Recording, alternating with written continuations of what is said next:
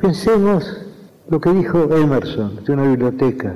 Dijo que una biblioteca es un gabinete mágico en el cual hay muchos espíritus hechizados y esos espíritus despiertan cuando los llamamos. Es decir, mientras no abrimos un libro, ese libro es literalmente, geométricamente, un este volumen, una cosa entre las cosas.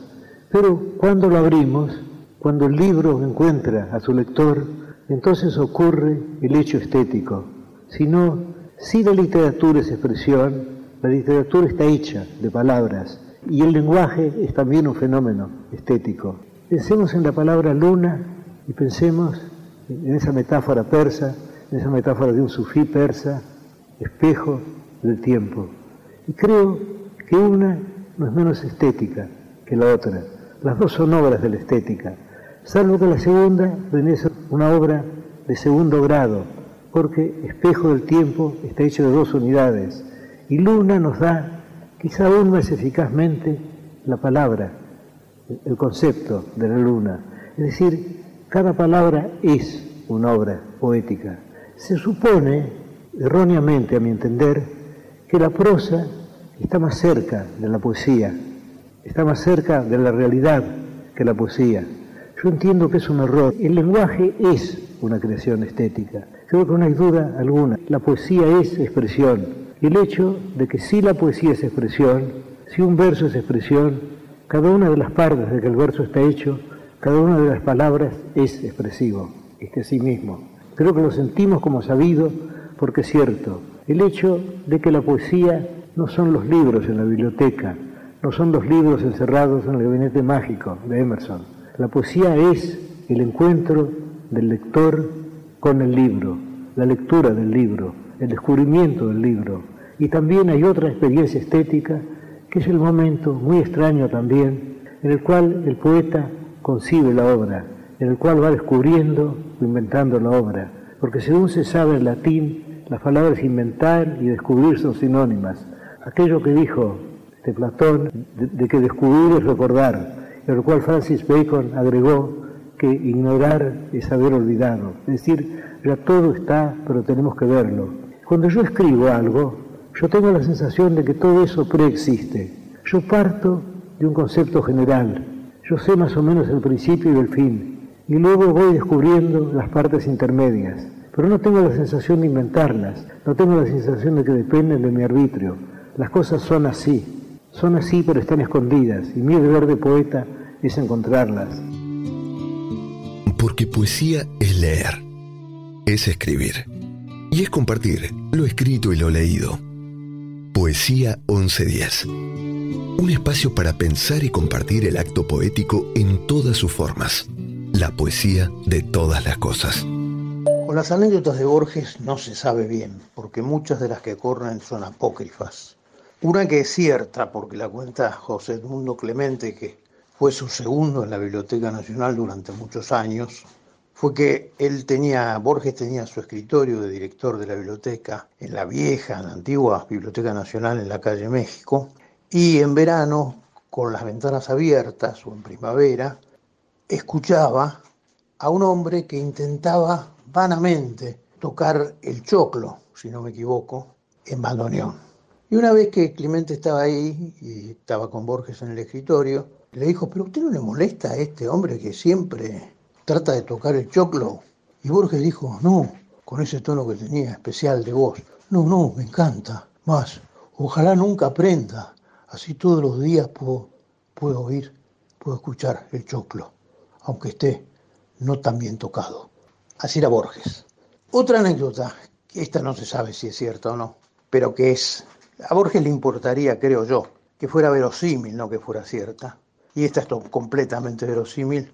Es que un día, como todos los días, casi todos los días laborables, Borges iba caminando, porque caminaba desde su casa, cerca de la Plaza San Martín, hasta la biblioteca que quedaba en la calle México, eh, ¿no? México y Perú, y entre Perú y Bolívar. Y ahí iba caminando, caminaba, ignoro si acompañado o no, y se le acerca a un muchacho y le dice, hola Borges, ¿sabe una cosa? Yo soy escritor. Y Borges, mirando el vacío como solía hacerlo, ¿no? con esos ojos abiertos, asombrados y perplejos en general, le dijo, yo también. En otra ocasión, con un amigo, fue a hacer un trámite en una, en una comisaría.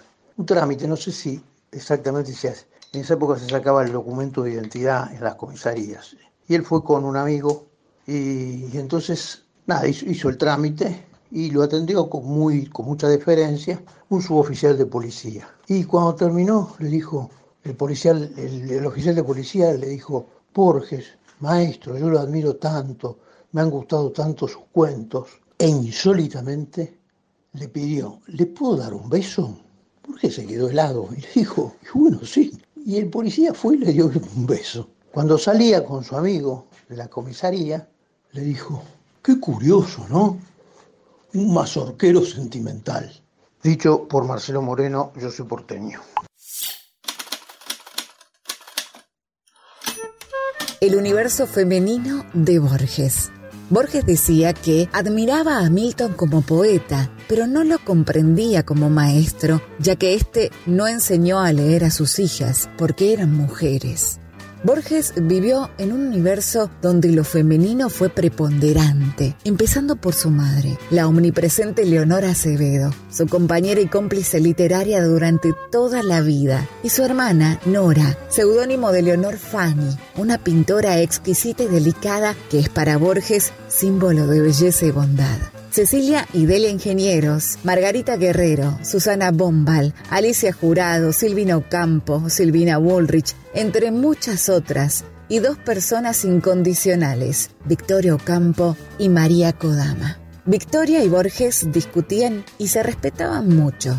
En una época en la que los hombres apadrinaban mujeres, ella amadrinó a Borges publicó en su editorial Sur el primer libro de cuentos, El jardín de senderos que se bifurcan y, ante la injusticia del Premio Nacional de Literatura que despreciaba a Borges, alzó la voz junto a un grupo de escritores en su defensa. Promovió el nombramiento de Borges como director de la Biblioteca Nacional y apoyó incondicionalmente su obra.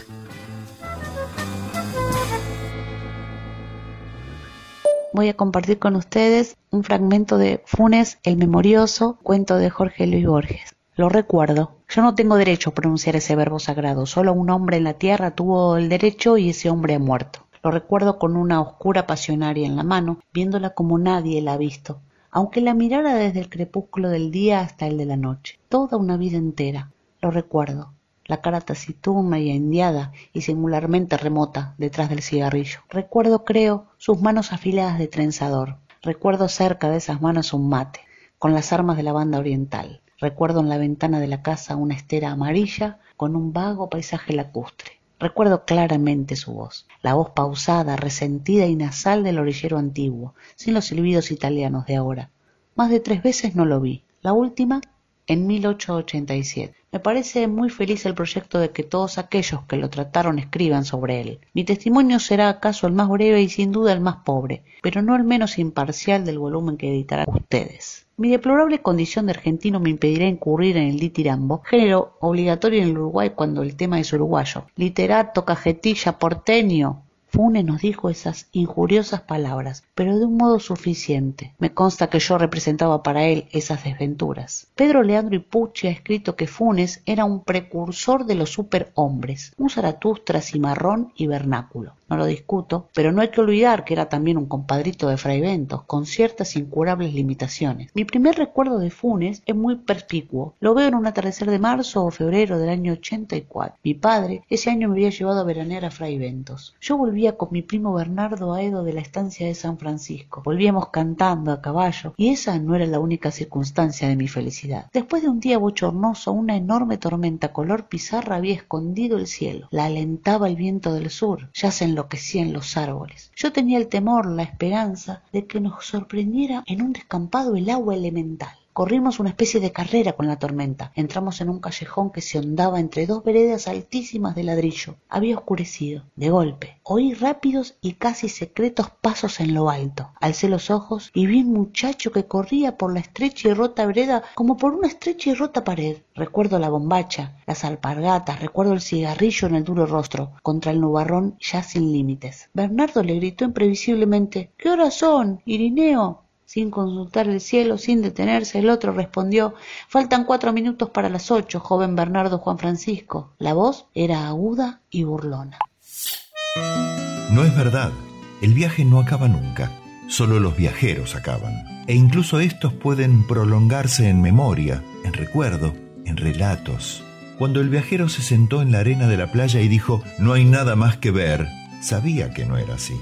El fin de un viaje es solo el inicio de otro. Hay que ver lo que no se ha visto, ver otra vez lo que ya se vio, ver en primavera lo que se había visto en verano, ver de día lo que se vio de noche, con el sol lo que antes se vio bajo la lluvia, ver la siembra verdeante, el fruto maduro, la piedra que ha cambiado de lugar, la sombra que aquí no estaba.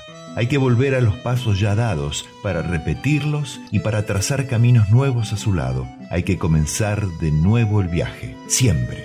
El viajero vuelve al camino. El viajero vuelve al camino. Fragmento de José Saramago del libro Viaje a Portugal.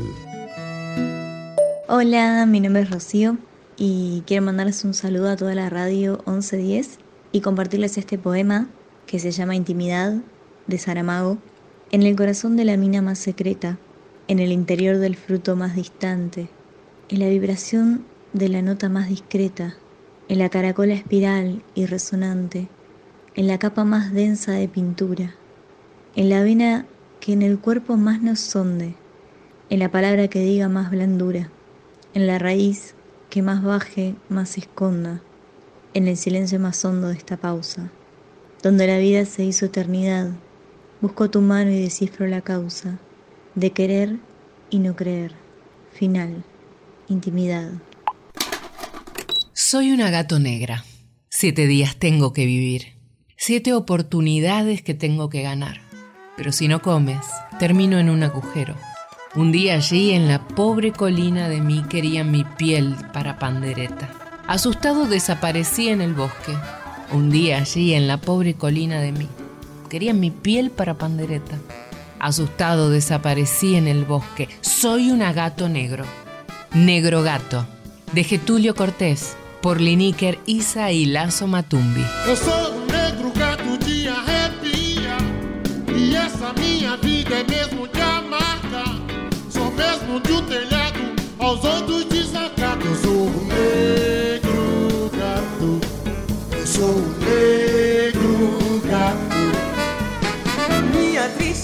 História vou lhes contar. E depois de ouvi-la, sei que vão chorar. Há tempos eu não sei o que é um bom prato. Eu sou um negro gato. Eu sou um negro gato. Sete vidas tenho para viver. Sete chances tenho para vencer. Mas se não comer, acabo num buraco. Eu sou um sou negro gato. Um dia lá no morro, pobre de mim. Queriam minha pele para tamborim. Apavorado, desapareci no mato. Eu sou negro gato. Eu sou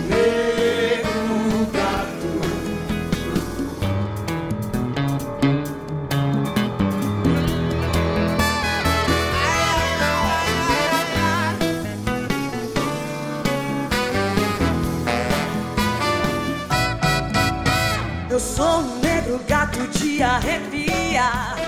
Essa minha vida é mesmo de amargar. Só mesmo de um telhado aos outros desacato. Eu sou um negro gato. Eu sou um negro gato. Minha triste história vou lhe contar. E depois de ouvi-la, sei que vão chorar. Tempos eu não sei o que é um bom prato. Eu sou negro gato. sou negro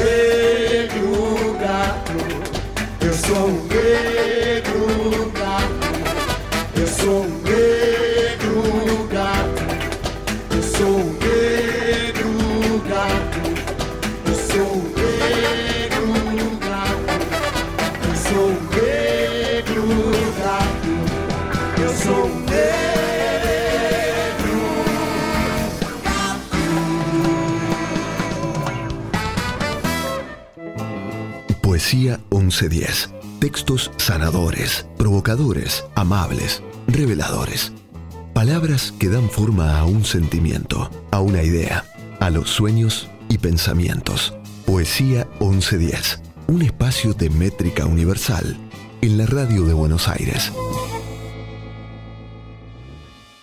Soy Aldo Proyecto, conductor de 424 en la 2x4, la radio de ustedes y de nosotros, y con el deseo de feliz año les traigo un poema de Eduardo Galeano, gran escritor uruguayo, que se titula El árbitro.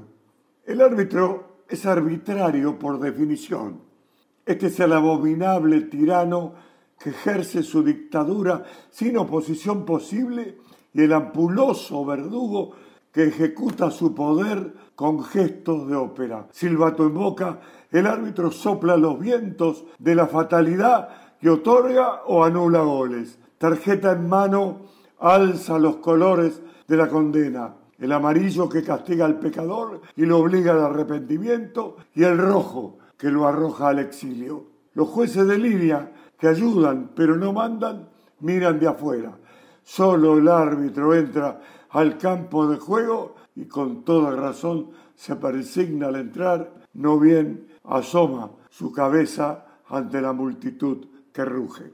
Su trabajo consiste en hacerse odiar.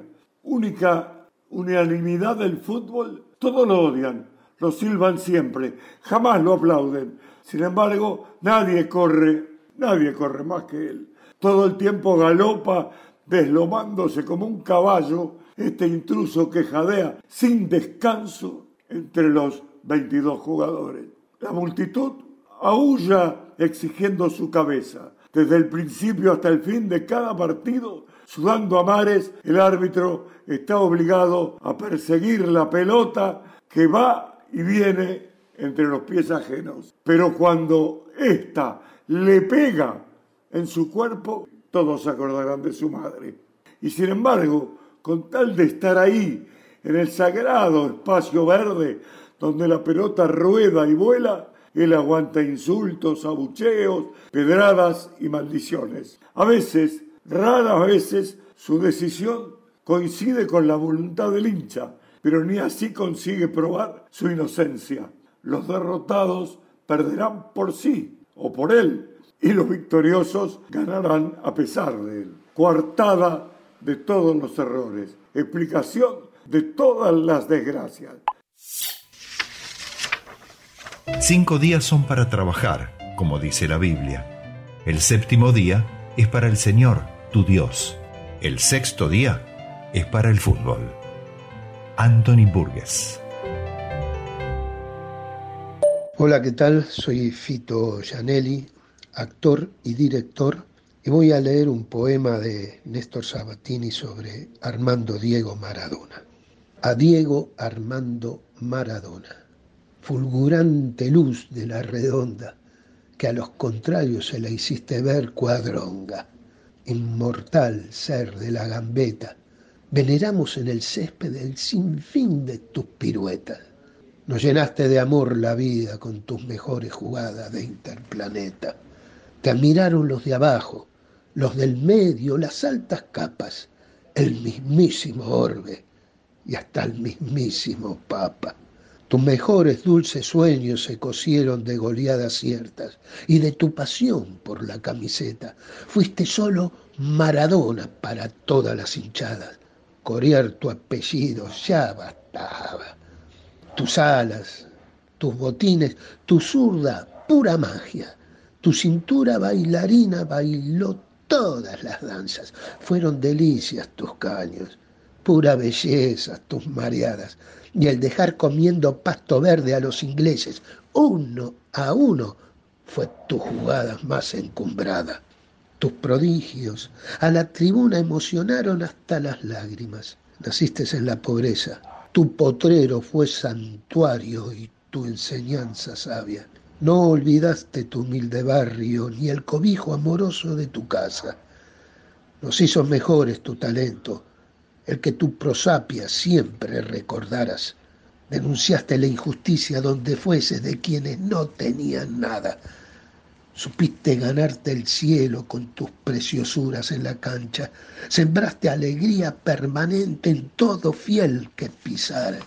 Maradó, Maradó, Maradó. Eh, fueron un solo grito en las gargantas no hubo nadie en la tierra, ni lo habrá nunca, Diego Armando, jugador, quien a vos te igualara. Néstor Sabatini. En un partido de fútbol caben infinidad de novelescos episodios. Allí reconocemos la fuerza, la velocidad y la destreza del deportista, pero también el engaño astuto del que amaga una conducta para decidirse por otra, las sutiles intrigas que preceden al contragolpe la nobleza y el coraje del que cincha sin renuncios, la lealtad del que socorre a un compañero en dificultades, la traición del que lo abandona, la avaricia de los que no sueltan la pelota, y en cada jugada la hidalguía, la soberbia, la inteligencia, la cobardía, la estupidez, la injusticia, la suerte, la burla, la risa o el llanto. Apuntes de fútbol en flores. Fragmento. Alejandro Dolina. Hola, me llamo Jacqueline Dañó y vivo en San Isidro. ¿Desde cuándo escribís? Y escribo desde chica, en general escribo cuentos y hace un tiempo que empecé a escribir poesía por una cuestión accidental y me gustó mucho, me sentí que podía transmitir un montón de cuestiones de jugar con el lenguaje que, que también me servían para mis cuentos. ¿Por qué escribís? Y porque me gusta. Muchas veces me, hace, puedo volcar en, las hojas cuestiones que quizás de otro modo no las podría expresar y porque me gusta imaginar y crear mundos diferentes y personajes que se van mezclando en mi cabeza y las, los voy poniendo en, en concreto.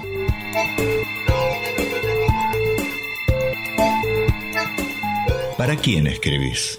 No sé, para nadie en especial, o para el que le guste lo que escribo, o para, para que alguna vez alguien pueda leer y, le haga pasar un buen momento, un rato donde uno se puede evadir y conocer otros mundos. ¿Qué es la poesía para vos? Y bueno, la poesía es todo, el mundo.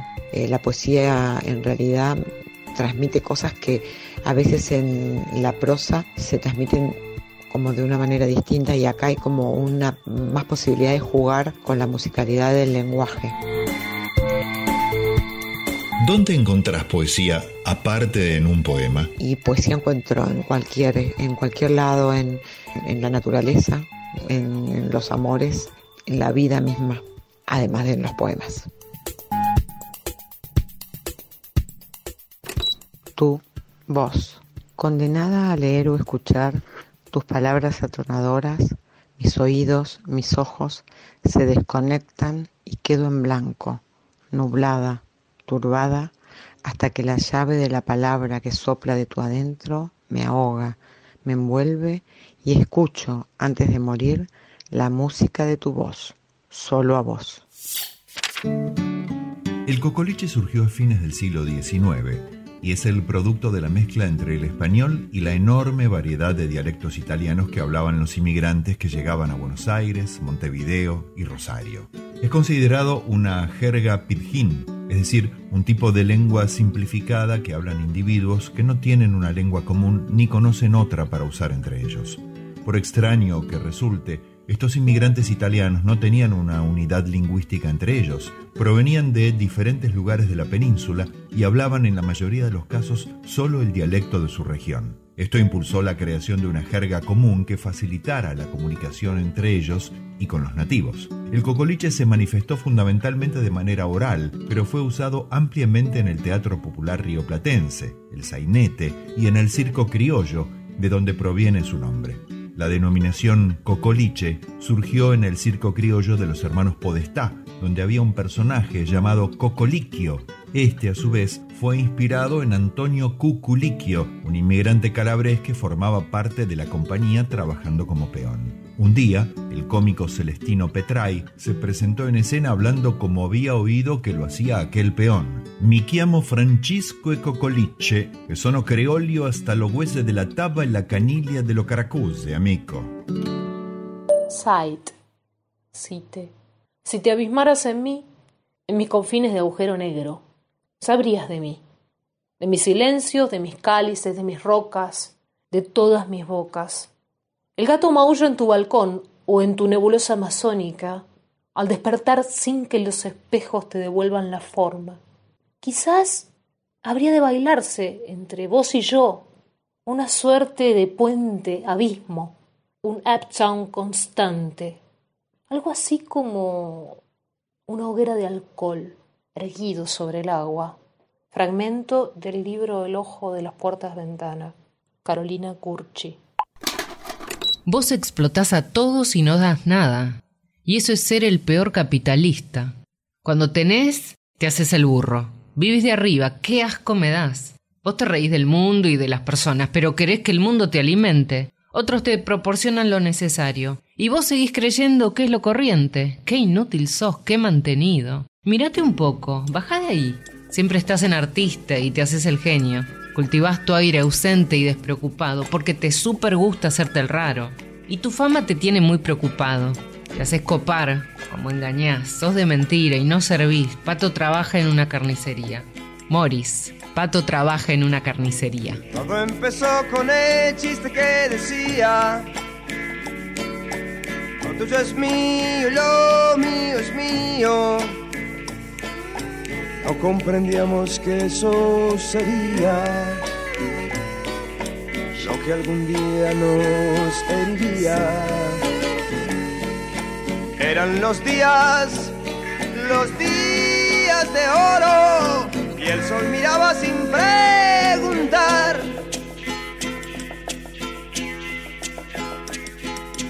Después crecimos y nos fuimos del barrio.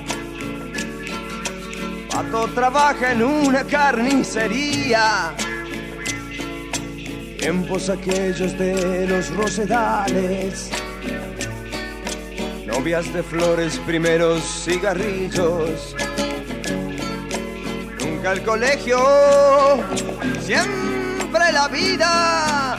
Y las mañanas del sol aquel.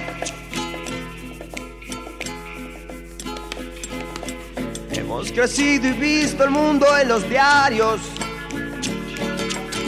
Comunismo resultó complicado.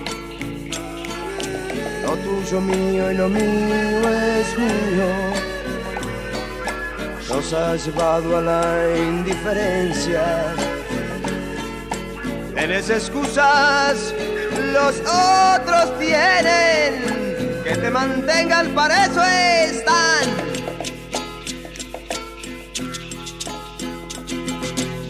El burgués más corrompido que existe. Y te engañas pensando que sos un hippie. Vos explotas a todos y no das nada. Y eso es ser el peor capitalista. Cuando tenés, te haces el burro. Vivís de arriba, que asco me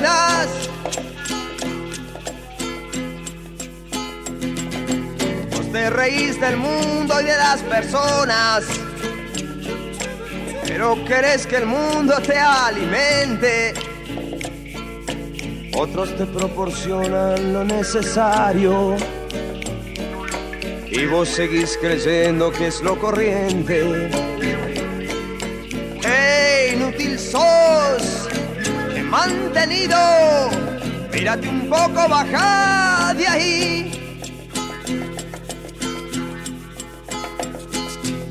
Siempre estás en artista y te haces el genio. Cultivas tu aire ausente y despreocupado. Porque te super gusta hacerte raro. Y tu fama te tiene muy preocupado. Te haces copar, como engañas. Sos de mentiras, ya no servís. Pato trabaja en una carnicería. Pato trabaja en una carnicería. Pato trabaja en una carnicería.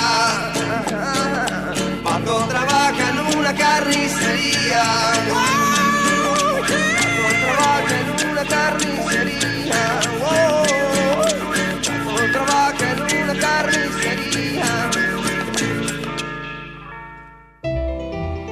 Versos rimados, versos sueltos, versos blancos, versos libres.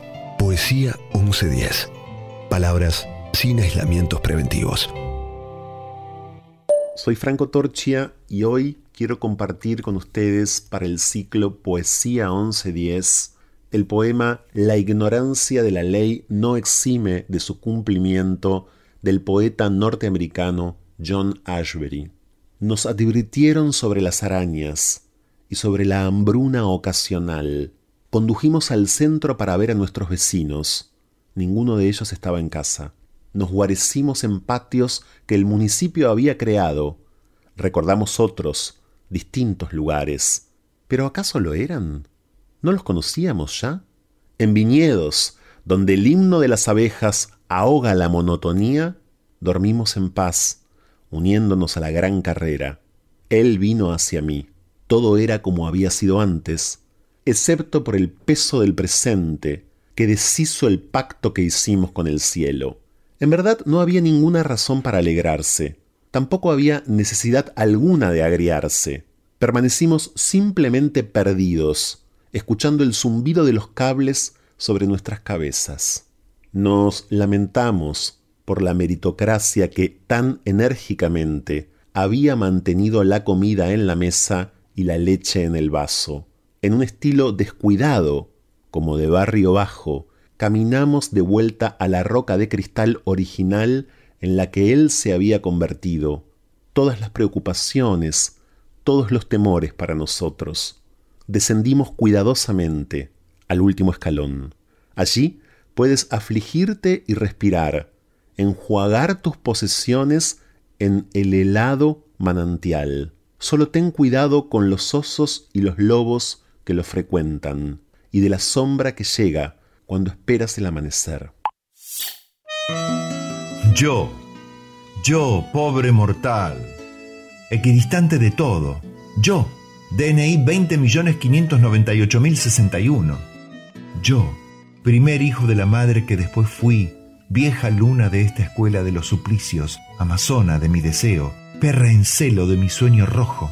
Yo reivindico mi derecho a ser un monstruo, ni varón, ni mujer, ni XXI, ni H2O. Yo, monstruo de mi deseo, carne de cada una de mis pinceladas, lienzo azul de mi cuerpo, pintora de mi andar, no quiero más títulos que encajar, no quiero más cargos ni casilleros, ni el nombre justo que me reserve ninguna ciencia. Yo, mariposa ajena a la modernidad, a la posmodernidad, a la normalidad, oblicua, silvestre, visca, artesanal. Poeta de la barbarie con el humus de mi cantar, con el arcoíris de mi cantar y con mi aleteo. Reivindico mi derecho a ser un monstruo y que otros sean lo normal que el Vaticano normal, el credo en Dios y en la Virgísima normal, los pastores y los rebaños de lo normal, el honorable Congreso de las Leyes de lo normal, el viejo Larus de lo normal, yo solo llevo las prendas de mis cerillas, el rostro de mi mirar, el tacto de lo escuchado y el gesto avispa de besar. Fragmento de Reivindico mi derecho a ser un monstruo. Susy Shock. Hola, soy Lucía Lascano, mercedina por adopción, y envío desde Poesía Dominguera.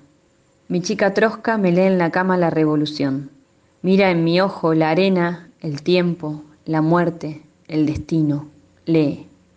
Y le digo entre dormida lo mismo que ella en Plaza de Mayo. Porque mientras resuenan los cantos, la lucha vibra, los rojos mantos, ella me dice y yo le digo, poniendo el cuerpo en cada paso, poniendo el beso y el abrazo, el dolor, el llanto, la libertad de elegir nuestro camino, le digo, me dice, creo que te amo. De alguna manera, creo que te amo, dice, trosqueándola de nuevo, siendo fiel a lo que piensas o deseo. Avanzan las columnas, pasan las lunas, la plena, la nueva, todas las lunas pasan. Y ella, mi chica trosca que no es mía, ni yo suya, ella prende una bengala con su boca iluminando todo el cielo.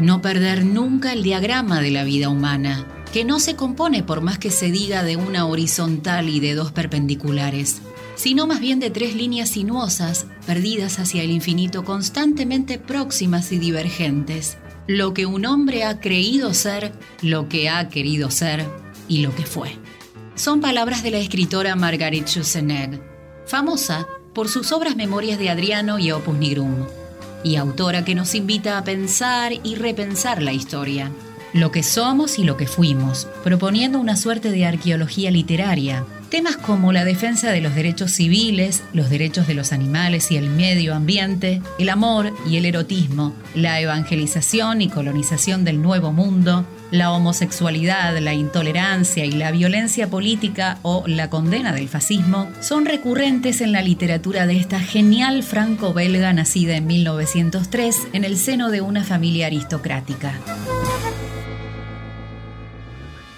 Soy Edgardo Tabasco y para la 1110 voy a relatar El Ojo de Maya Tovares. Cuando llegó el momento no quise creerlo.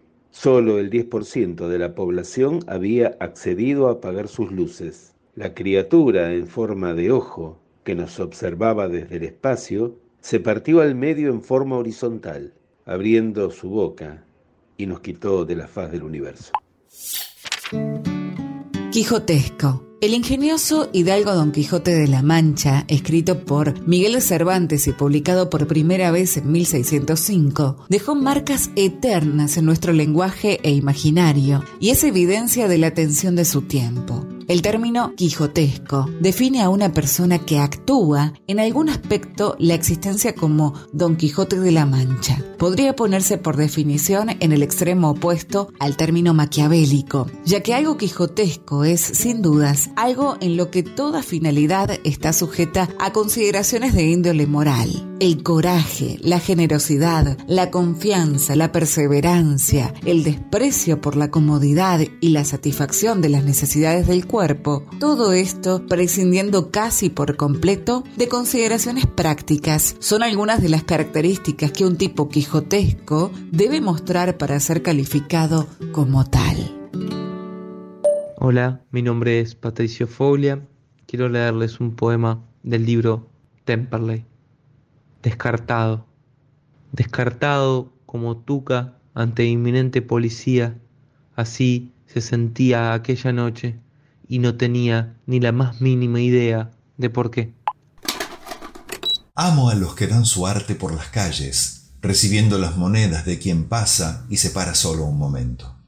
A los niños que se duermen con nadita en sus barrigas, a las madres que por ellos darían hasta la vida a los que guardan adentro el alma dulce de un payaso, a los que abren sin dudarlo a cualquier raza sus brazos, al que persigue sus sueños sin cansarse aunque sea duro, a los que queman banderas por un mundo sin fronteras. Silvia Penide, amo. Amo a aquellos que se parten las espaldas trabajando y aún así llegan a casa y siguen siempre soñando. Amo a los que reivindican, aunque apuren a callarlos, con la fuerza de sus verbos mejorían sus trabajos.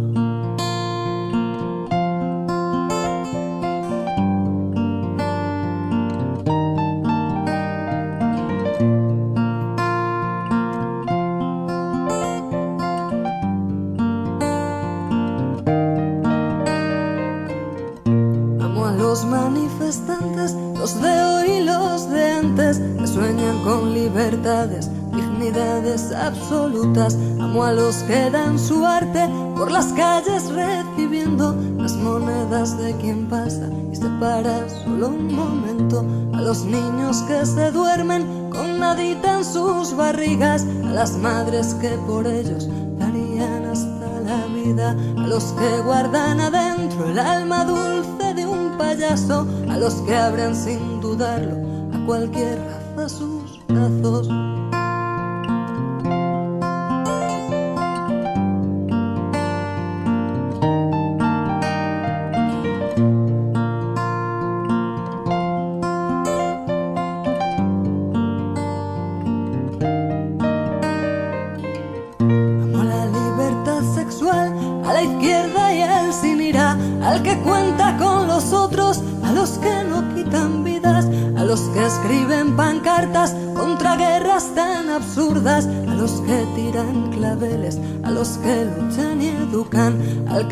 que persigue sus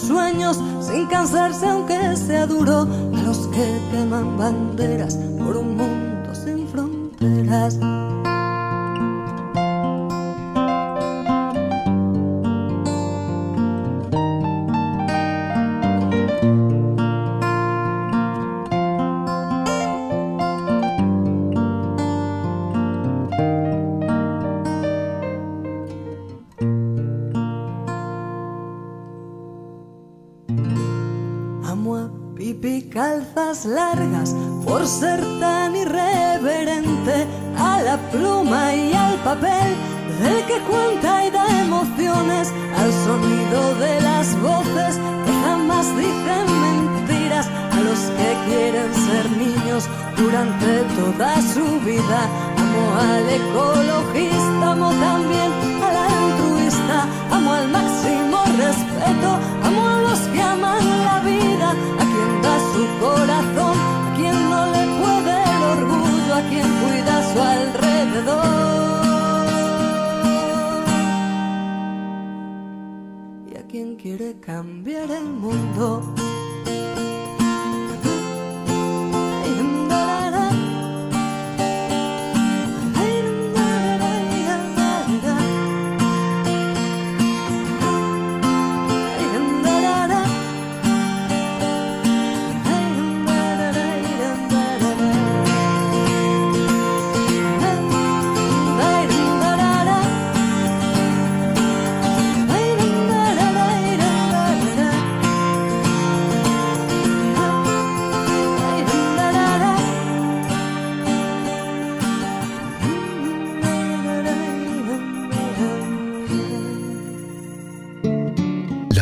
acompaña y que transforma.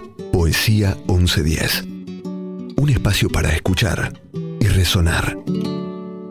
Hola, mi nombre es Alberto Bianco y les quiero dejar este hermoso poema de don Alberto Cortés que tituló Mi gran amor. No sabes dónde puse mis anteojos. Me estoy últimamente distrayendo. ¿Será por el reflejo de tus ojos? ¿O acaso porque estoy envejeciendo? A ver, ¿qué te parece este poema? ¿Has visto qué bonita está la tarde? ¿Por qué será que todos mis esquemas se rompen solamente con mirarte? Amor, mi gran amor, mi buen amor, mi alero, amor, mi venturero amor, maravilloso amor, te quiero. Eres mucho más de lo que soy, y hacia dónde voy cuando me voy. Amor, inalterable amor, mi luminoso y gran amor. Son muchos ya los años que toleras mis horas de tristezas y alegrías, la dura realidad y las quimeras, y un amplio repertorio de manías. Convocas mis ideas y mis versos, mis gustos, mis amigos, mis ausencias, y tornas mis momentos más adversos en dicha, nada más con tu presencia. Amor, mi gran amor, mi buen amor, mi alero, amor, mi venturero amor, maravilloso amor, te quiero. Eres mucho más de lo que soy, y hacia dónde voy, cuando me voy. Amor, inalterable amor, mi luminoso y gran amor. Alberto Cortés. Lo que te hace en mí mantenerte no son recuerdos que evoco, y no eres mía tampoco por un deseo bello y fuerte. Lo que te hace en mí presente es de una ternura lenta, la desviación ardiente que en mi sangre figura. No me es necesario verte ante mí aparecer, me ha bastado con nacer para un poco menos perderte. Rainer María Rilke, Retrato Interior. Hola, buenas noches. Voy a regalarles un poema de Carlos Salinas, docente, poeta cordobés. Tengo disfuncional la sonrisa, tenés salado querer, una ansia extraterrestre allá, una vasta conversación acá, cambalache de deseos, voz, autito chocador de intrépida torpeza, yo. Anda a ver en qué extraña vuelta al mundo nos colamos dentro de un genuino abrazo, de esos que duran la ternura y nos quedamos todo este amor. Carlos Salinas. Le perdono las ganas de enamorarse a cualquiera. Enamorarse es como el primer rayo de sol que te pega en la cara cuando salís del subte una mañana de invierno. Al fin y al cabo, uno no es culpable de lo que ama, sino de lo que perdona. Juan Solá.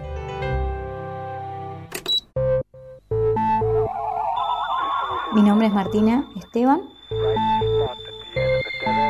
¿Desde cuándo escribís? Escribo desde que era muy, muy, muy chiquita. Bueno, ahora tengo 24 años, pero más o menos desde los 10 empecé a escribir porque era algo que me gustaba. De chiquita inventaba muchas historias me encantaba literatura. Eh, bueno, en la escuela la verdad que fue muy influyente y muy motivadora en, eso. Me ayudaron mucho mis profesores de, literatura, toda la escuela primaria y secundaria, cosa que fue, bueno, en ese momento es muy importante para seguir haciéndolo.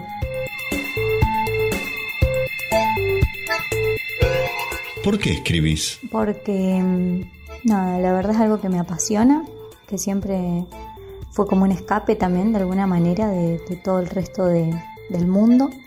Que bueno, a veces igual no hay por qué escapar, no es que haya que escapar de nada, pero por otro lado a veces está bueno.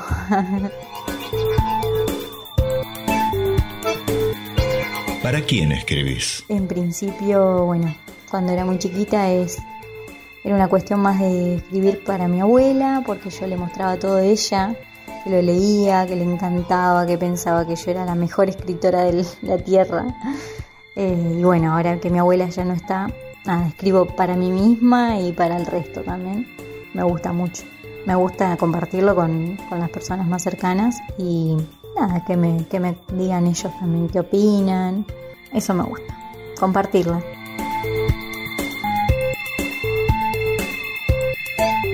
¿Qué es la poesía para vos? Estoy muy influida por mis pensamientos de psicología, que ya por recibirme y bueno, pienso un montón de cosas lindas y también, eh, nada, atravesadas por, por esto que estudié. La poesía para mí es otra manera de expresarse, otra manera de sentir y, y demostrar eso. Eh, sacar como para afuera algo que ni nosotros mismos quizá conocemos. Por eso también digo una vía de escape, qué sé yo, a veces hasta de uno mismo se está escapando mediante la, la poesía. ¿Dónde encontrás poesía aparte de en un poema? Yo la verdad que lo encuentro en todos lados. Desde un, un, simple momento compartido con alguien o ese momento donde vos pensás, wow, lo que estoy sintiendo ahora es tremendo. Y bueno, ahí mismo como que ya me, da la inspiración, digamos, de, de pensar en un poema. Y no está escrito todavía, pero sin embargo me lleva a eso. Bueno, muchas gracias. Hola, soy Martina. Quería leer un poema de los míos, de mi autoría.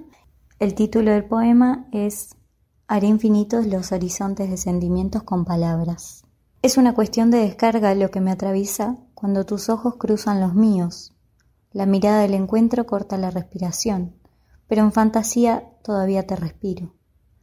El sonido del final no llega por no dejarse alcanzar. Desde tus ojos es más simple, las nubes tienen bordes claros, el arco iris y todos sus colores nítidos como en tu sonrisa. Lo que pasa y lo que no pasa, desde mis ojos depende del tiempo, pero contra toda lógica, desde los tuyos no es igual. No corremos contra un reloj, ni nos detenemos en el mismo. Ante la posibilidad de ver en los tuyos, perdería la imagen que te refleja. Asumo mejor un riesgo por correr un tiempo que te tiene en él y te sigo.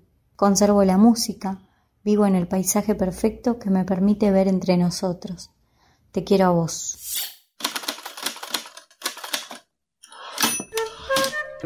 En el 2009 se estrenó Bright Star, una producción internacional en la que trabajaron profesionales del Reino Unido, Francia y Australia.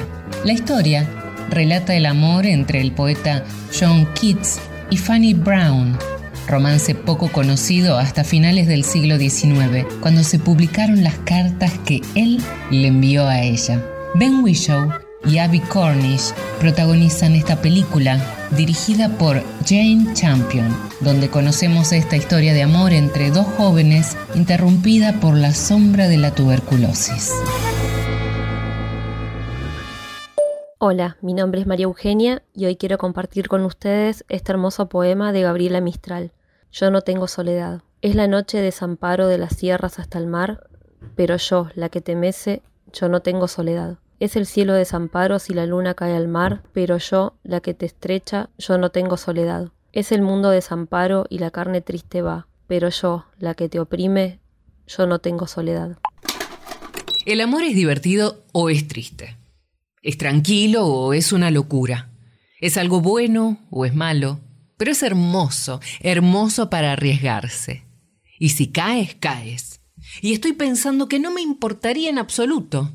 ¿El amor hace llorar o es alegre? ¿Es un problema o es un juego? Sea como sea, es un dolor de cabeza, pero es hermoso. Y estoy pensando que si fueras mío, nunca te dejaría ir. Y eso sería hermoso, lo sé. Y estoy pensando que si fueras mía, nunca te dejaría ir. But Beautiful de Jimmy Van Heusen, Johnny Burke por Tony Bennett y Lady Gaga. Love is funny or it's sad or it's quiet or it's mad. It's a good thing or it's bad, but beautiful, beautiful to take a chance. And if you fall, you fall.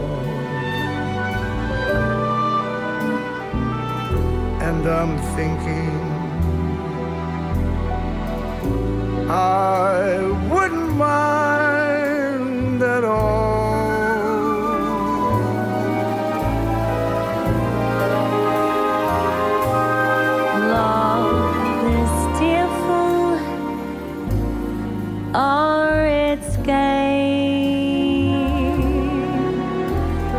A problem. Oh, it's plain. It's a heartache. Either way, but beautiful.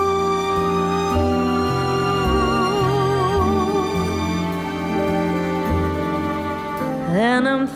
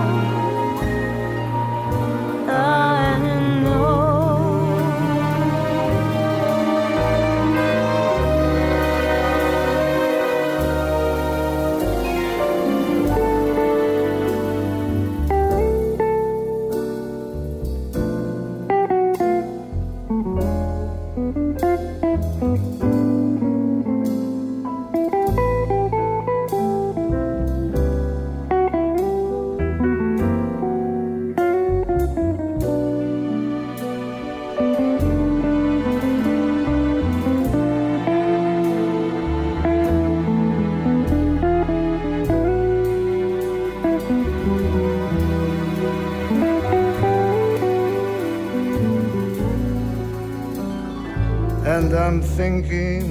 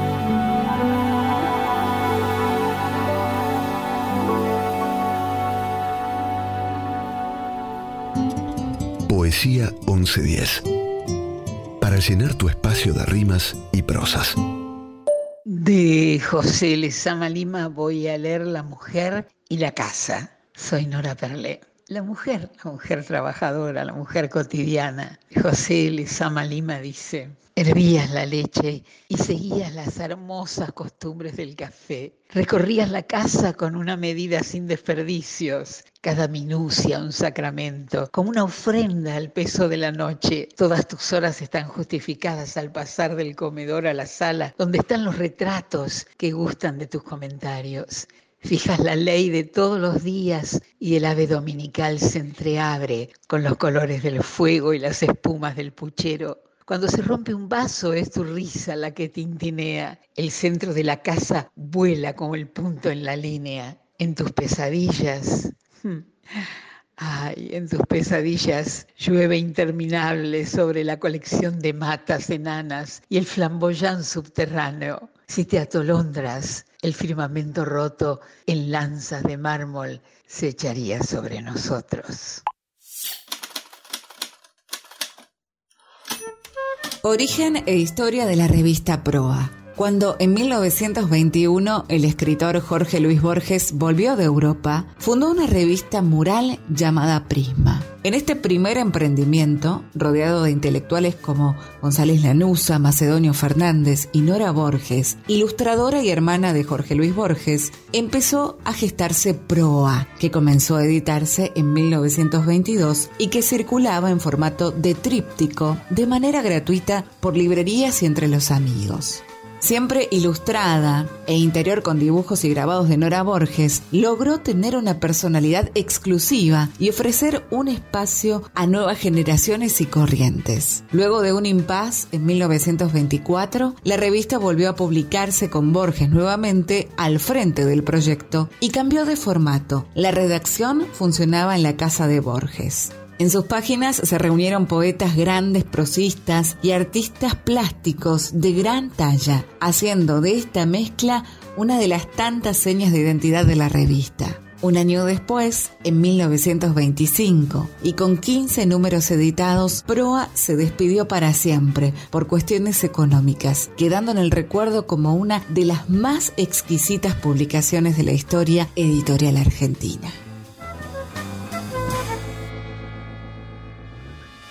Buenas noches, mi nombre es Miriam Zabalía desde Buenos Aires y voy a leerles el poema número 72 que dice así.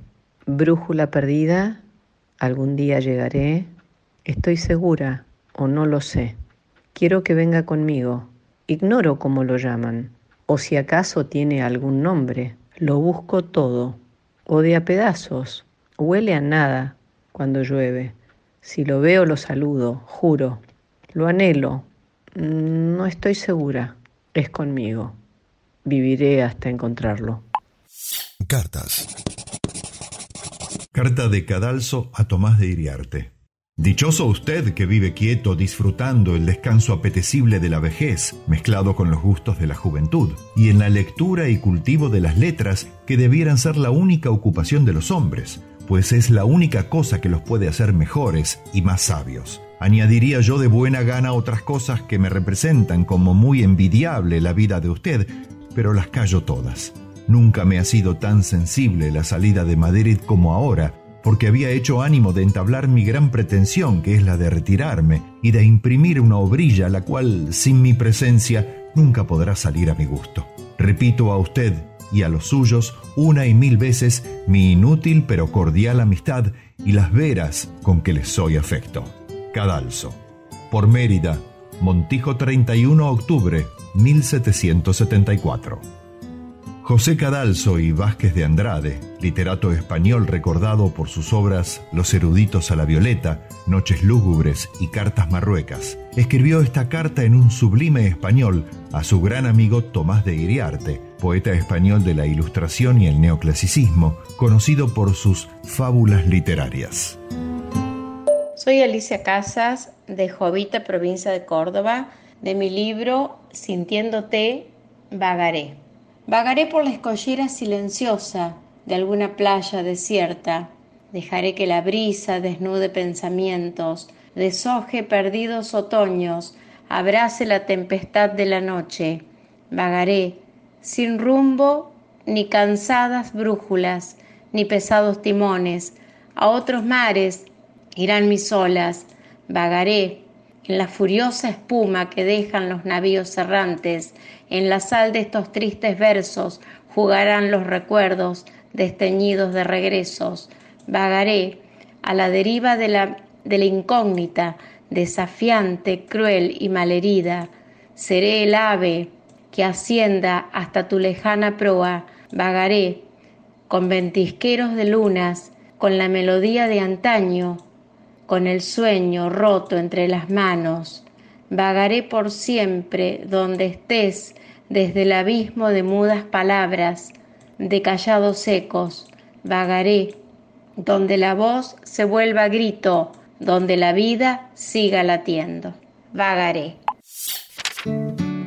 El Renacimiento es fruto de la difusión de las ideas del humanismo, que determinan una nueva concepción del hombre y del mundo y una vuelta a los modelos estéticos clásicos. El hombre como centro, la recuperación de la mitología clásica, la filosofía platónica puesta al servicio del pensamiento cristiano, la búsqueda de los placeres sensoriales y el espíritu crítico y racionalista completan el panorama en el que el pensamiento del Renacimiento fue forjando entre los siglos XIII y XVI. Petrarca y Boccaccio, junto con Dante Alighieri, son autores de las primeras manifestaciones definidas del Renacimiento literario. Dante, de hecho, es el ejemplo perfecto del humanista renacentista. Escribió en latín clásico y en vernáculo fiorentino, la lengua vulgar de Florencia, a la que dio un potente impulso. Su obra en latín clásico, hablando de las virtudes del vulgar, de vulgari eloquentia, es una síntesis perfecta del espíritu que denominaba a la época y su Divina Comedia, escrita en lengua romance, constituye una de las más grandes creaciones de la literatura universal. En Inglaterra surgen letras como las de William Shakespeare, Ben Jonson y Christopher Marlowe, y en toda Europa se difunden las ideas del Renacimiento, pero la literatura española renacentista alcanza una dimensión y una riqueza extraordinaria que la coloca en un lugar destacado de la época. Diego Hurtado de Mendoza, a quien se atribuye la autoría del maravilloso Lazarillo de Tormes, Fernando de Rojas, Tirso de Molina, Fray Luis de León, Lope de Vega y Miguel de Cervantes son testimonio de una etapa maravillosa y fecunda de la historia de la literatura. El duelo del mayoral por Manuel Morotti. ¿Que cómo fue, señora? ¿Cómo son las cosas cuando son del alma? Ella era linda y él era muy hombre y yo la quería y ella me adoraba. Pero él, hecho sombra, se me interponía. Todas las noches junto a la ventana fragantes manojos de rosas había y rojos claveles y dalias de nácar. Y cuando las sombras cubrían las cosas y en el ancho del cielo la luna brillaba, de entre las palmeras brotaba su canto y como una flecha a su casa llegaba. Cómo la quería, cómo le cantaba sus ansias de amores y cómo vibraba con él su guitarra. Y yo tras las palmas con rabia le oía y entre canto y canto colgaba una lágrima. Lágrima de hombre, no crea otra cosa. Que los hombres lloran como las mujeres, porque tienen débil como ellas el alma. No puedo evitarla. La envidia es muy negra y la pena de amor es muy mala. Y cuando la sangre enrabia las venas, no hay quien pueda, señora, calmarla. Y una noche lo que hacen los celos. La desesperé allá abajo junto a la cañada retumbaba el trueno, llovía y el río igual que mis venas hinchando bajaba. Al fin, a lo lejos lo vi entre la sombra. Venía cantando su loca esperanza. En el cinto colgaba el machete, bajo el brazo la alegre guitarra.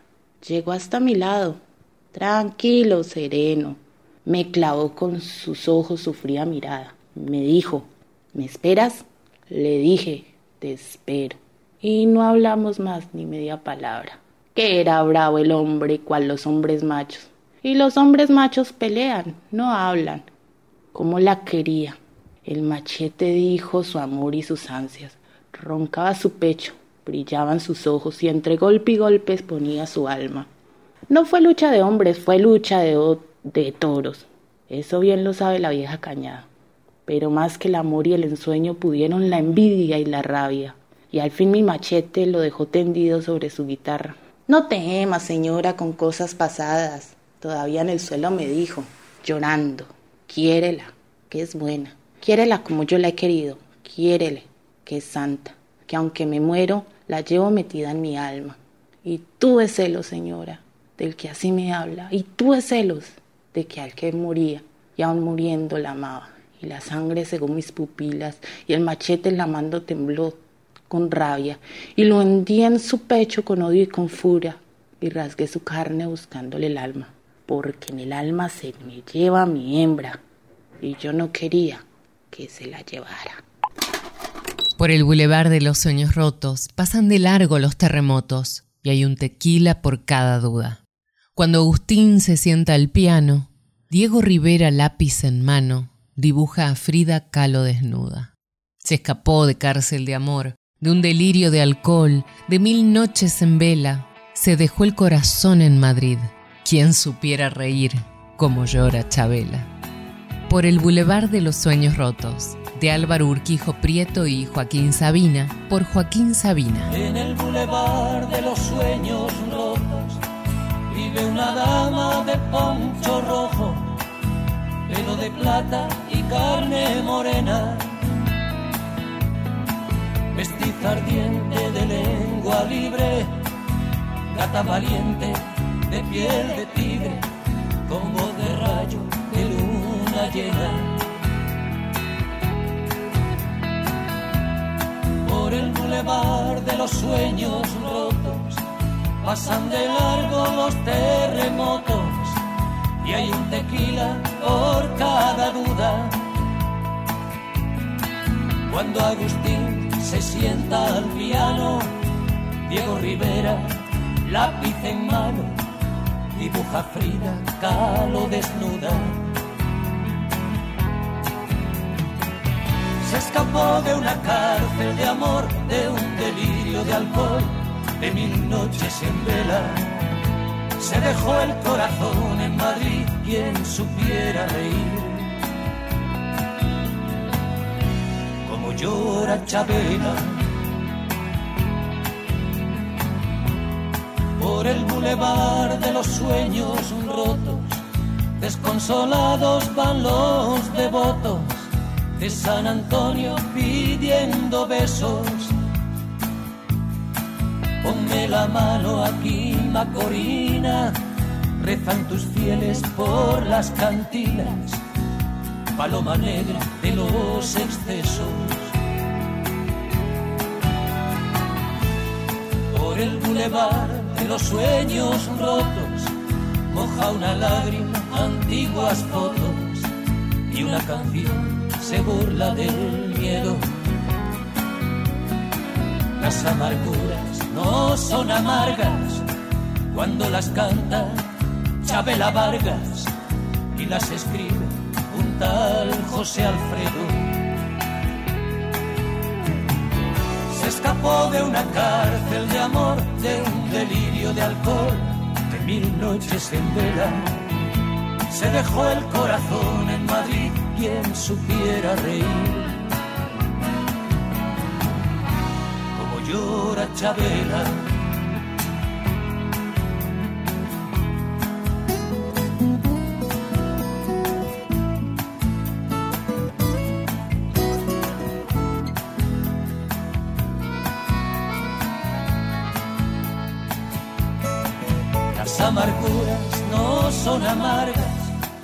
Cuando las canta Chabela Vargas y las escribe un tal José Alfredo. Se escapó de una cárcel de amor, de un delirio de alcohol, de mil noches en vela. Se dejó el corazón en Madrid, quien supiera reír. Como llora Chabela. Por el bulevar de los sueños rotos.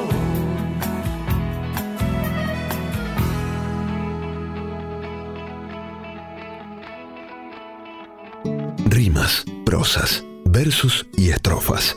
Poesía 1110, un espacio de métricas infinitas en la radio pública de Buenos Aires. Hola, soy Javier Navia y quiero compartir con vos un poema del escritor maldito inglés Ernest Dawson. Dawson fue un dandy que vivió brevemente a fines del siglo XIX y escribió estos versos que tituló a partir de un verso de Horacio en latín, Vita summa brevis spem, nos vetam inquare longam, que se puede traducir como la vida tan breve no admite una esperanza larga. Ya no están más la risa y el sollozo, el amor y el odio y el deseo. Pienso que nosotros eso ya no cuenta cuando pasamos esa puerta. Ya no están más los días de vino y rosas, salidos de un brumoso sueño. Un tiempo, luego se borran nuestras huellas en medio de un sueño. Quizás suene un poco pesimista el poema de Dawson, pero en realidad es un canto a la vida, a ser conscientes cada día de que los días de vino y rosas no duran para siempre y que la vida debe vivirse en plenitud. Así dormitaba ligeramente, viéndosele incorporar inquieto al menor gruñido del cacique, que de cuando en cuando salía a dar su vuelta como un rondín militar. Y aquel hombre dormía ya ligera, ya profundamente, fiado solamente en aquel vigilante animal cuyo finísimo olfato delataba al enemigo antes que éste estuviese a la vista. A eso de la madrugada del tercer día, el cusquito se levantó de la manta, dejó oír un gruñido leve y al poco rato se puso a ladrar, arañando la cabeza de Moreira como para despertarlo. El paisano estuvo de pie como un rayo. Se acercó al overo a quien apretó la cincha con suprema rapidez, viéndose brillar enseguida en sus manos a la escasa claridad de las estrellas que se mezclaba a esa vaga luz del crepúsculo sus dos magníficos trabucos de bronce, que eran el arma de que se servía primero cuando el enemigo era numeroso. Moreira permaneció largo rato en actitud de montar a caballo. Se oía en lontananza el galope de varios animales, pero la vista todavía no podía apreciar los lejanos bultos. Marta y Santiago habían salido al sentir los ladridos del cacique, pues aquella gente no dormía, temiendo que de un momento a otro llegara una partida numerosa en busca de Moreira, a quien, decía Santiago, podía la suerte cansarse de ayudar y suceder una desgracia inevitable, porque pensar que aquel hombre se entregara era pensar en locuras. Juan Moreira, fragmento Eduardo Gutiérrez. Hola, buenas noches. Bueno, mi nombre es Mónica, vivo en Morón y voy a leer un texto que escribí que se, cuyo título es Palabra viva. Era mayo. Las hojas hacían remolinos amarillos en las esquinas. Llegó a Santa Fe Callao y entró en un pequeño bar cuyas ventanas enormes permitían observar la ciudad en movimiento. Se sentó Sacó el libro de su bolsillo. Estaba leyendo Del amor y otros demonios de Gabriel García Márquez. Lo abrió y empezó a desgajarse línea a línea en el relato que lo tenía totalmente atrapado. Bebía su café sorbo a sorbo mientras las palabras se deslizaban ante él. De pronto, cuando iba a leer la palabra destino, observó con asombro que en lugar de ella solo se veía un espacio en blanco. Como en una sinfonía alada, la palabra tomó forma humana y se sentó frente a él. Nada mejor que una mañana otoñal para que hablemos de nosotros, dijo la mujer. Ado, fortuna, destino, sino, así me llaman. Tengo una historia milenaria. Fui griega, romana, cristiana y pagana. No es casualidad que vos y yo estemos aquí y ahora en esta mesa. Hay una fuerza poderosa que nos guía y debemos desistir de nuestro libre albedrío. Atónito, miré a esa mujer sin tiempo y le dije, yo no creo en la predestinación. Sería muy reduccionista creer en eso.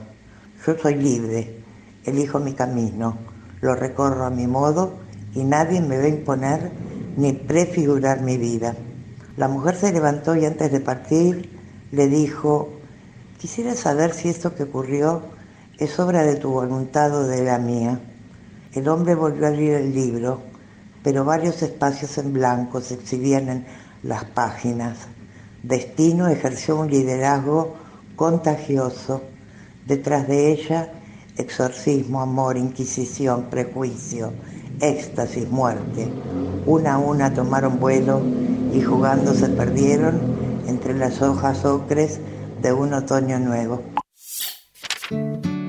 La literatura gauchesca es un subgénero propio de la literatura latinoamericana que se expresa a través de la recreación del lenguaje del gaucho y relata su manera de vivir y su forma de ver el mundo. Se caracteriza por establecer la pampa como su ámbito geográfico y al gaucho como personaje íntimamente ligado con ese ámbito.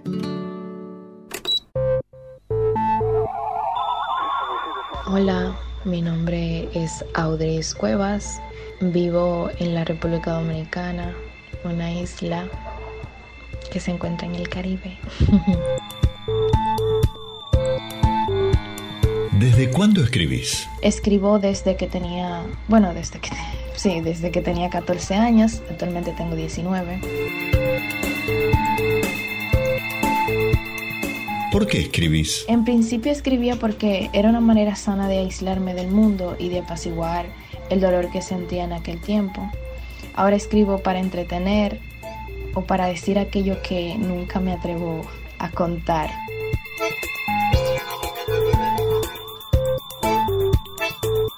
¿Para quién escribís? En primer lugar escribo para mí y luego entonces escribo para todo aquel que quiera que quiera leer alguno de mis escritos.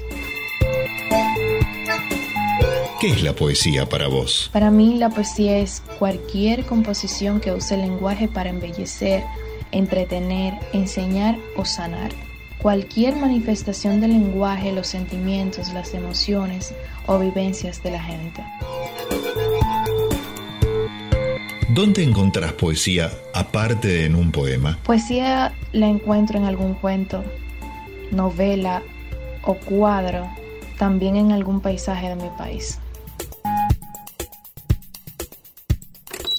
Y pues estaré leyendo tres párrafos de un cuento de mi autoría. Se llama Ritual y pues dice así. La tomé desprevenida a las seis de la tarde, cuando se disponía a ir a dormir. No le di tiempo de asimilar la encrucijada en la que se encontraba. Con una rapidez fugaz la sujeté por el cocote y le di algunas vueltas en busca de cortar su respiración, para luego trasladar su pequeño cuerpo hasta la cocina. Tomé un cuchillo afilado de los tantos que tenía e hice un diminuto corte en su pescuezo. Pero por un descuido de mi parte, se movió con tal premura producto del dolor presente que fue a dar a la sala. Allí, luego de retorcerse, se dio por vencida, cerrando así las puertas de su alma. Puse un recipiente de vidrio debajo de la herida y esperé a que su sangre lo inundara. Después de unos minutos, levanté su cuerpo y lo coloqué en un caldero con agua caliente y pacientemente quité cada una de sus plumas multicolores, a veces blancas y negras, a veces rojas. Teniendo su cuerpo libre de plumas y órganos cero apetecibles, no me decidía en si quería la carne frita, guisada o al horno. Me había centrado tanto en atraparla que había olvidado lo más importante, cómo cocinarla. Luego de meditar un cuarto de hora, decidí que sazonaría la carne y la dejaría en la nevera hasta que se resolviera la discrepancia que se me presentaba. Limpié el testimonio de aquel fantástico acontecimiento y me dispuse a seguir con mis actividades habituales. A la mañana siguiente debía ir al parque en busca de mi nueva víctima, un producto más grande, pero antes daría de beber a mi flamboyant y de paso ir por una copa de vino tinto donde el vecino. Sobre el manto de la noche está la luna chispeando. Así brilla fulgurando para establecer un fuero. Libertad para los negros, cadenas para el negrero. Zambalando, zambalando, ¿qué tienes tú que no tenga yo? Mi padre, siendo tan pobre, dejó una herencia fastuosa. Mi padre, siendo tan pobre, dejó una herencia fastuosa. Para dejar de ser cosas, dijo con ánimo entero: Ponga atención, mi compadre, que vienen nuevos negreros. Zambalando, ¿qué tienes tú que no tenga yo? Zambalandó, de Horacio Salinas, Patricio Mans, por Inti Limán Histórico y Perota Chingó. En el manto de la noche está la luna chispeando. En el manto de la noche está la luna chispeando. Así brilla fulgurando para establecer un fuero, libertad para los negros, cadena para el negrero. Zambalando, zambalando, ¿qué tienes tú que no tenga yo? Zambalando, zambalando, ¿qué tienes tú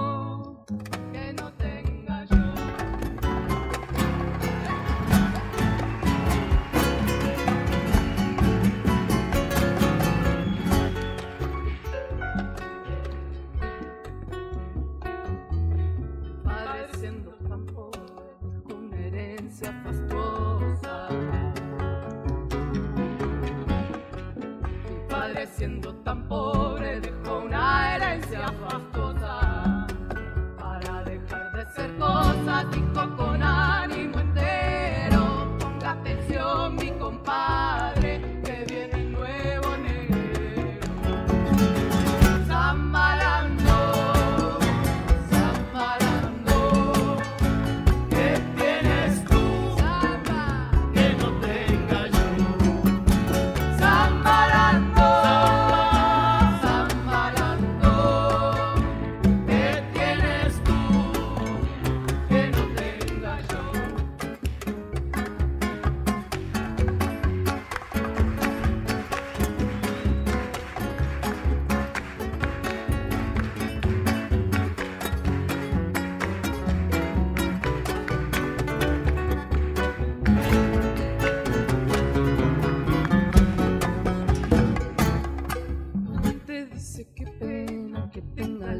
piel oscura.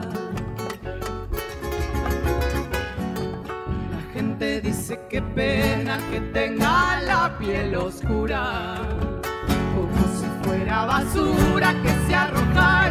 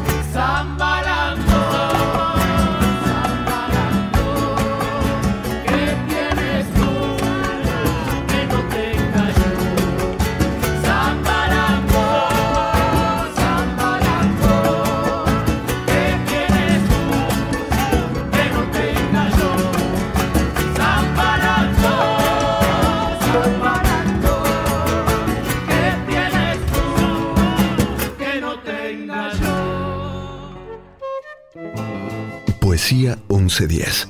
Textos sanadores, provocadores, amables, reveladores. Palabras que dan forma a un sentimiento, a una idea, a los sueños y pensamientos. Poesía 1110. Un espacio de métrica universal en la radio de Buenos Aires. Soy Fernando del Priore y quiero compartir con ustedes un poema que escribió Ernesto Pierro y que dedicó al polaco Roberto Goyeneche, lo musicalizó Guillermo Mérez. El polaco.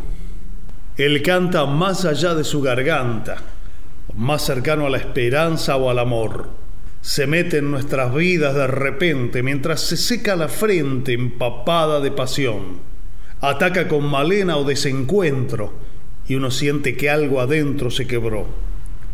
Qué flaco tan tremendo este polaco. Se parece a mi tabaco, me da placer y dolor. Al final, ¿para qué nos emociona? ¿Para qué nos abandona a las ansias de escuchar esa voz? Esa voz inconfundible, esa voz irrepetible que nos hace lagrimear. Ya lo sé, no es el son de su garganta, sino un pueblo aquel que canta por la entraña de su voz. Por favor, al sentir ya no le escapo, que se cante otra al polaco si uno vive en su canción. Tal vez fue en la niñez y por Saavedra, gambeteando la miseria con valor, o acaso en tanto bondi manejado, donde nos vio desolados, mendigando una ilusión.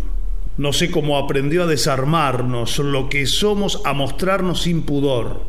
Qué flaco tan tremendo este polaco. Es tan nuestro su arrebato, pero también su temblor. Me contaron de alguien que te vio levitar. Frunce el ceño, sonríe divertido. ¿Quién? Una persona que te conocía de la unidad 20 y volvió a caer preso. Lo trajeron acá y cuando vio que estabas vos, pidió estar lejos tuyo. Dijo que vos eras malo y que él te había visto levitar. Ah, ya sé quién es. No, pero bueno, es una persona muy influenciable ese muchacho. Entre otros problemas fuertes que tiene. Lo que pasa es que sobre mí, acá adentro, hay cosas que se cuentan de boca en boca y se fueron agrandando. Con los años se fue medio armando una bola de nieve. Todavía hoy, cuando viene la requisa, que no son guardias de acá, sino de la cárcel normal, digamos, vienen cada dos o tres meses, cuando se encuentran el santuario en mi celda, ven las ofrendas, las velas, dicen, viejo, vos, ¿en qué andás? ¿Qué onda rara es esta? Pero estos pibes ya son más modernos, preguntan más desde la curiosidad, no tanto desde el miedo. En el brazo izquierdo tiene un tatuaje con tres símbolos alineados verticalmente. Arriba un 666, al medio una cruz invertida y debajo de todo una esvástica dextrógira. La línea de símbolos está custodiada por dos serpientes rampantes a derecha e izquierda. ¿Por qué la esvástica inversa?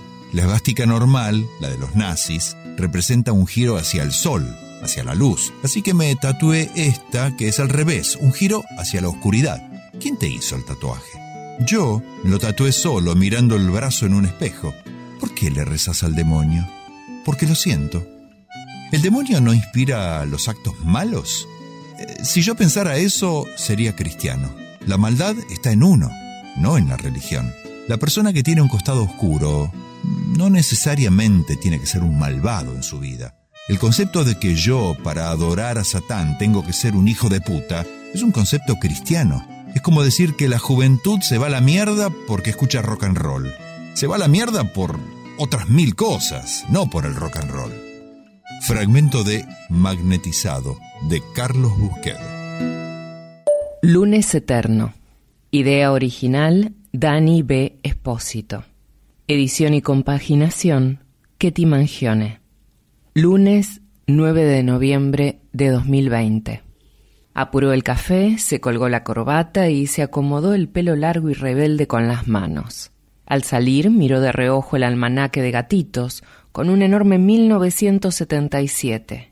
Abajo, tres cuadritos, lunes 11 de julio. Caminó dos cuadras hasta su trabajo, terminando de anudarse la corbata. Nada hacía predecir que algo distinto ocurriría en aquella oficina típica de aquellos años, mezcla de casa de barrio, con aires pretenciosos de empresa próspera, escritorios acá y allá, en un ambiente cargado de aroma a flores frescas, café y sándwiches de miga. En algún que otro mediodía, el aire se enrarecía con los vapores de un terrible bife a caballo, que convertía el lugar literalmente en una fonda de arrabal. Lo hacían para satisfacer al gordo, como le decían al dueño, que estaba a dieta eterna y no controlaba su ansiedad. Por las tardes se instalaba un clima silencioso y distendido, donde las miradas se cruzaban cómplices, cuando el dueño y su amante retosaban, muro de por medio, amordazando gritos silenciosos que todos disimulaban no escuchar, desviando la mirada cuando ella, una revolada, salía arreglándose el uniforme y poniendo sus anteojos en foco. Ese lunes, en medio de esa mezcla barroca y densa, irrumpía una niña mujer, de cabello rubio y ojos claros, se paseaba con aire resuelto, escondiendo a la niña que subyacía en ella. Él, todavía luchando con el nudo, no pudo evitar el impacto, posó su mirada incendiaria, hasta reparar en la alianza en su anular todavía adolescente. Atónito y sorprendido se atrevió a preguntar casi sin hablar, y ella respondió sí, casada, un hijo. Yo los observaba. La incredulidad y desazón de él eran palpables. ¿Cómo es posible? pensaba, si debemos tener la misma edad. La pregunta quedó desdibujada en el aire, donde ya no había nada, ni aroma, ni olores, ni escritorios, ni gente. Él, un nene adulto, se quedó sin argumentos. Ella, niña mujer, sintió por primera vez que tenía dueño. Fue el comienzo de algo sin nombre, apenas una inocente chispa en el medio del bosque, que creció así, sin límites. Se preguntaron dónde estaban los árboles que los cubrían, dejándolos tan expuestos. Y no hubo vuelta atrás. Separados o juntos, quién sabe. Creo que hicieron de aquel lunes híbrido, rancio y desabrido un ícono, un pacto silencioso, que, no tuve dudas, los mantendría unidos hasta la mismísima eternidad. Ahora, un lunes, sí, y otro también. Aunque ya no uso corbata, salgo corriendo a buscarla. Sé que ella es la única que puede deshacer el nudo en mi garganta. Se conoce como canon literario al conjunto de las obras clásicas que, considerados sus altos valores estéticos y su representatividad, forman parte de la alta cultura. Estos trabajos, ya sea por sus características formales, su originalidad o su calidad, han logrado trascender las épocas y las fronteras, resultando universales y siempre vigentes. Las listas de obras canónicas están hechas por académicos, críticos, escritores y editores, todos estos diferentes agentes del campo intelectual literario. La construcción del canon se basa en un entendimiento colectivo de lo que se debe preservar en la literatura. Por lo tanto, comprende un campo limitado de lo que se estudia críticamente. Es pues este acuerdo colectivo un importante elemento de preservación, pero al mismo tiempo, entre aquello que está incluido en el canon y todo lo que queda definido por exclusión como extracanónico, suele haber, y es saludable que haya, una tensión que representa uno de los motores más importantes de las artes en general. En algún lado se encuentra la dicha, entre la esperanza y la realidad. Allí, en un espejo y en las calles, ahí es donde encontrarás a la gente en búsqueda de la vida. ¿Y cuál es el punto de vista desde el amor? Y cuando estás sola todo puede ser confuso. Ahí es cuando un amigo puede ayudarte. Pero ¿qué pasa cuando ese único amigo te falla? ¿Cómo haces para volver a mirarlo a la cara? Mark Dorsey, People in Search of a Life.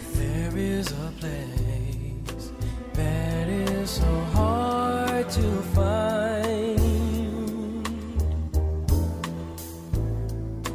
behind the walls we build inside.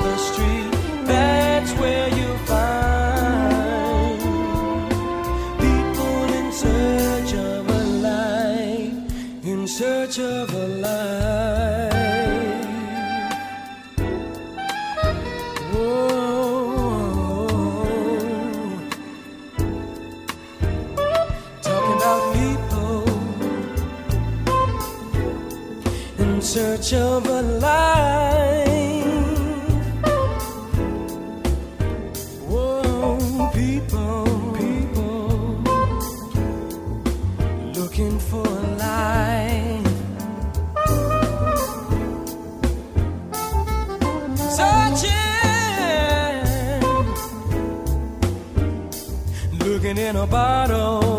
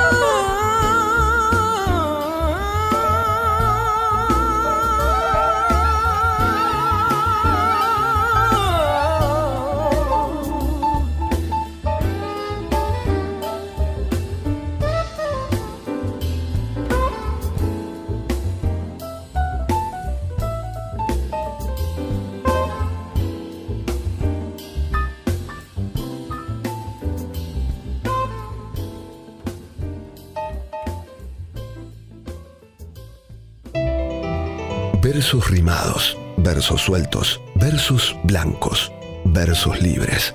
Poesía 1110. Palabras sin aislamientos preventivos. Hola, soy Silvana Mato. Vamos a compartir la poesía de Julio Cortázar, La lenta máquina del desamor. La lenta máquina del desamor, los engranajes del reflujo, los cuerpos que abandonan las almohadas, la sábana, los besos y de pie ante el espejo interrogándose, cada uno a sí mismo, ya no mirándose entre ellos, ya no desnudos para el otro, ya no te amo, mi amor. Revista Martín Fierro. Entre los años 1924 y 1927, la publicación Martín Fierro de Arte y Crítica Libre dio un espacio a un grupo de jóvenes escritores entre los que se encontraban Jorge Luis Borges, Macedonio Fernández y Oliverio Girondo. Estos se convirtieron pronto en la manifestación de la vanguardia literaria argentina. Independientemente del nombre de la publicación, los integrantes no buscaron aportar una consecuencia de la literatura gauchesca ni formar plataformas que regresaran a las estructuras formales nacionales del siglo anterior, sino que se identificaron con una voluntad renovadora y un compromiso marcado de mantenerse en la vanguardia universal, que buscaba actualizar la literatura y el arte. Con el tiempo, este movimiento dio origen a dos grupos legendarios de la vanguardia de Buenos Aires, el de Florida y el de Boedo.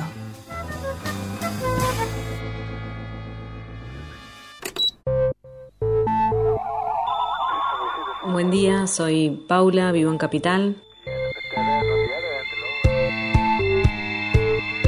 ¿Desde cuándo escribís? Escribo desde siempre, creo, pero no siempre el mismo tipo de textos. ¿Por qué escribís? Escribo por necesidad de entrega, de dar, de brindar. Y con la esperanza humilde de que alguna palabra llegue a alguna otra persona y la despierte en algún modo. Escribo sobre aquello en lo que desperté. ¿Dónde encontrás poesía aparte de en un poema? Y veo poesía en casi todo, como sinónimo de belleza. El texto no tiene nombre todavía, pero mm, tenía ganas de que se llamara Analía la espectadora. No está terminado, es un texto mío. Quería compartirlo con ustedes, así que muchas gracias por el espacio, les mando un abrazo grande y que tengan una gran jornada. Iban todas juntas y se sentaban en las sillas alrededor de la mesa redonda de fórmica que siempre estuvo y sigue estando, hoy repleta de bandejas con canapés y bombitas de crema para el evento. Cerraban la puerta que daba al cerramiento, la puerta que daba al pasillo y las dos ventanas. se encerraban herméticas y se sacaban la ropa. Y se hacía vapor que empañaba los vidrios cuando hacía frío. Amelia levantaba una pierna, la ponía en la mesa, se enfocaba con un espejo, se corría la bombacha con una mano y con un palo todo sucio se pasaba la cera caliente por la entrepierna. Esperaba que se seque un ratito y se arrancaba las tiras y tiras de pelos, pelos negros, aunque ella es rubia. Y yo sabía que si ella se depilaba era porque iba a estar con alguien, porque salía, tenía amores. A veces lloraba por alguno y me contaba, y a veces se ponía un corpiño armado, porque ella se había desarrollado hace rato, se respiraban las hormonas en esa cocina. Los peces muertos de la fuente, ¿acaso sienten su frío caído de lo alto? ¿Acaso miran con asombro mi nuevo traje ceñido como un cinturón de tela revuelta por las aves del viento? Cada día, en el autobús, cruzo cerca de ellos. El hombre de siempre, inclinado sobre la fuente, pule sus escamas de piedra. Los peces muertos, ¿en qué piensan si no pueden nadar? Peces muertos, Abdul Hadi Sadun.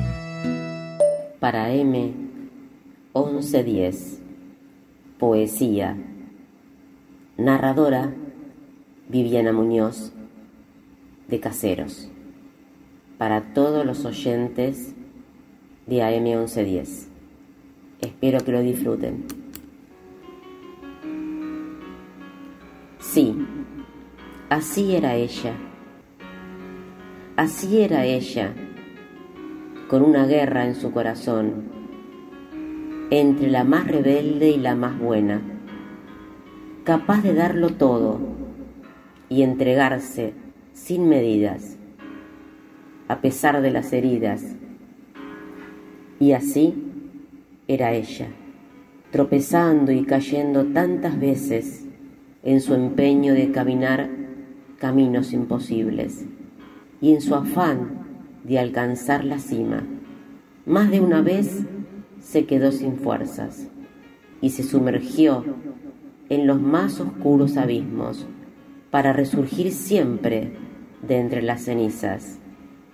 Así era ella, apostando una y otra vez al amor, a pesar de que ni caballeros ni amantes lograran jamás descifrar las cerraduras que abrieran las puertas de su corazón ese corazón que más de una vez lo entregó sin esperar otra cosa que el hecho, el simple hecho que la supieran amar.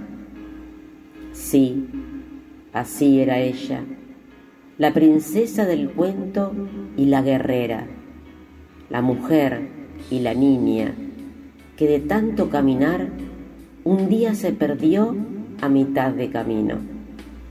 Así era ella, la que de tanto buscarse, un día casi por descuido, se encontró al mirarse al espejo y se dio cuenta de que estaba más hermosa que nunca.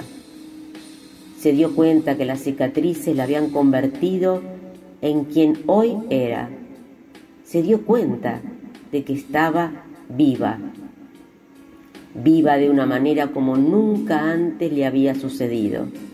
Entonces, decidió tomarse de la mano de esa que vio en el espejo y se juró ya nunca soltarse, porque de su mano caminar ahora tendría sentido. Del libro entre la realidad y los sueños, de Ricardo Walter Moreno. Muchas gracias. La libertad, Sancho, es uno de los más preciosos dones que a los hombres dieron los cielos. Con ellos no pueden igualarse los tesoros que encierra la tierra ni el mar encubre. Miguel de Cervantes Saavedra.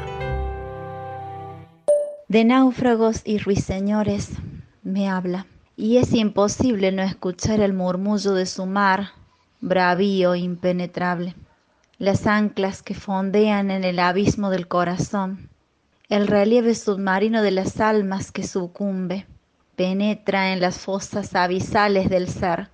Dejas de ser ruiseñor en cautiverio y su plumaje muta en gaviota de mar, esa que puede cruzar los océanos de manera atrevida y limitada y hasta inconsciente. ¿Quién timonea un barco en la tempestad humana?